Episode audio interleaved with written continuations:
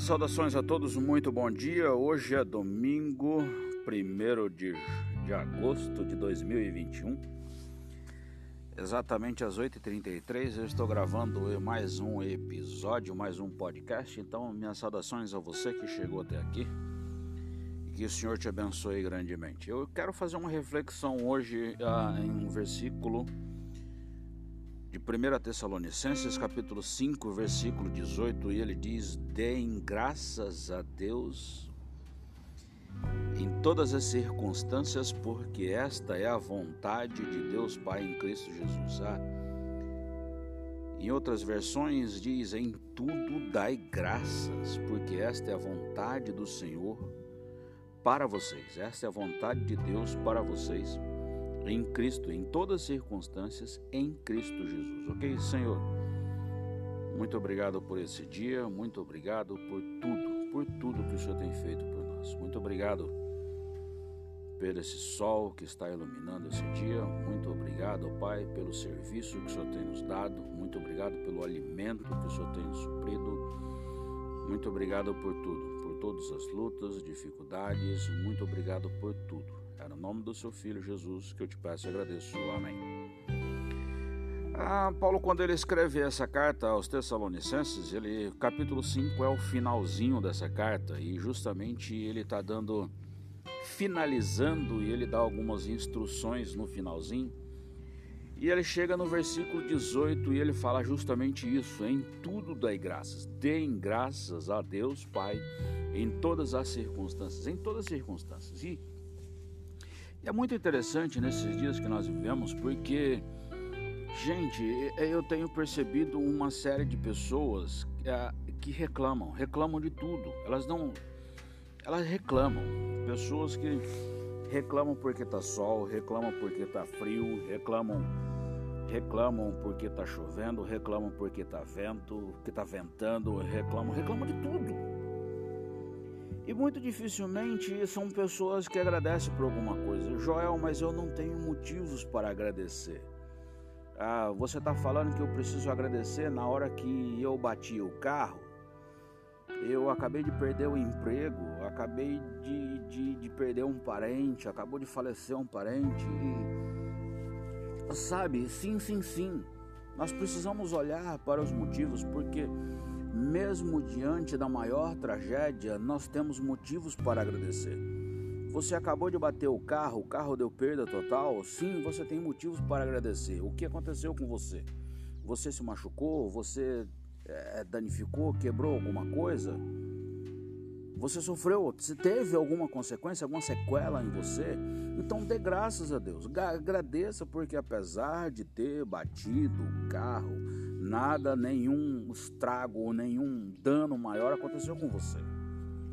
Você perdeu o emprego, agradeça porque você tem o emprego e porque por causa de você coloque, olhe para o seu redor e observe algumas coisas e você vai ver que você tem motivos para agradecer.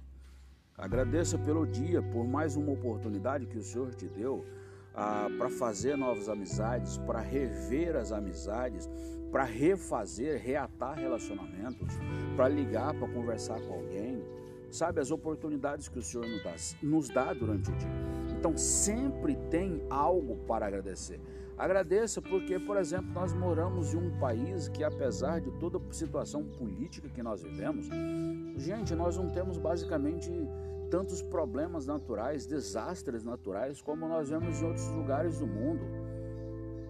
Apesar de todos os apesares, nós temos uma liberdade de ir e vir que muitas pessoas não têm.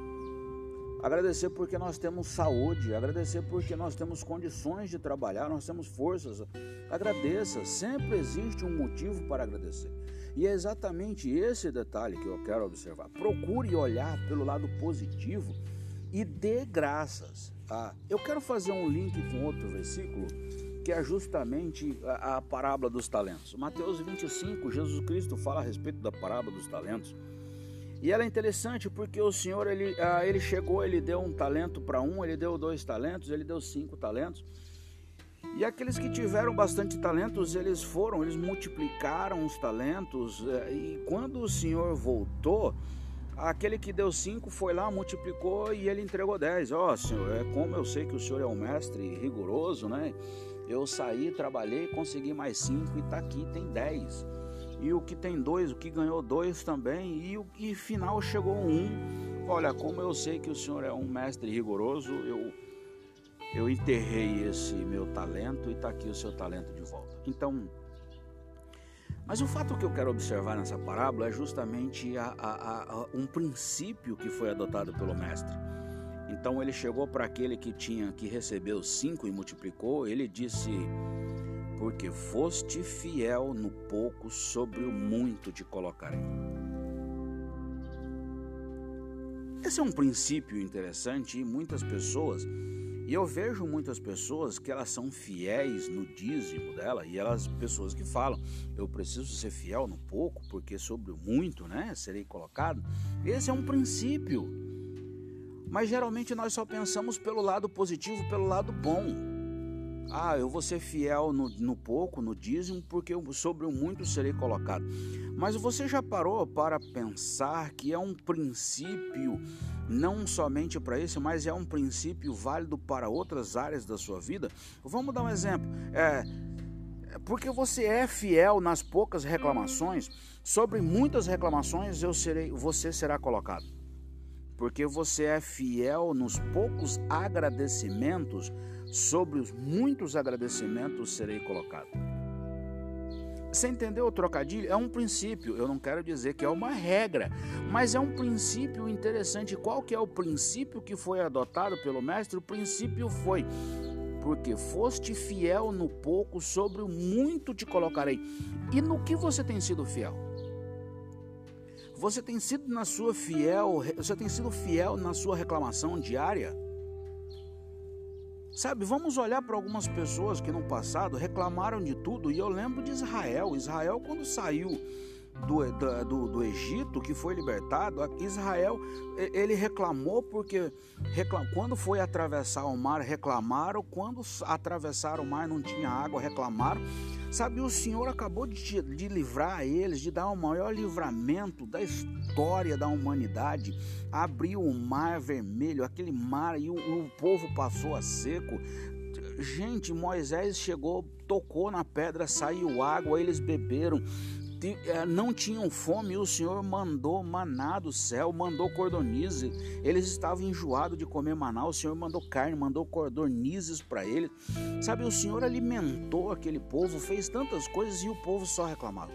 Então chegou numa hora que o Senhor virou e falou para ele: Olha, vocês estão sendo fiéis nas poucas reclamações, então vocês vão reclamar agora de verdade vocês vão sofrer durante 40 anos as consequências dos seus pecados, das suas reclamações. Então fica um alerta para você, porque foste fiel no pouco, sobre o muito te colocarei. E no que você tem sido fiel? Você tem sido fiel nas reclamações? Você tem reclamado de tudo? Então, meu querido, não não fique chocado, não fique surpreso quando a sua vida der uma volta e você tiver muitas coisas para reclamar. Se você tem procurado, se você é daquelas pessoas que só reclama e reclama de tudo, pare de reclamar e comece a agradecer. Porque qual que é o princípio? Porque foste fiel no pouco, sobre o muito te colocarei.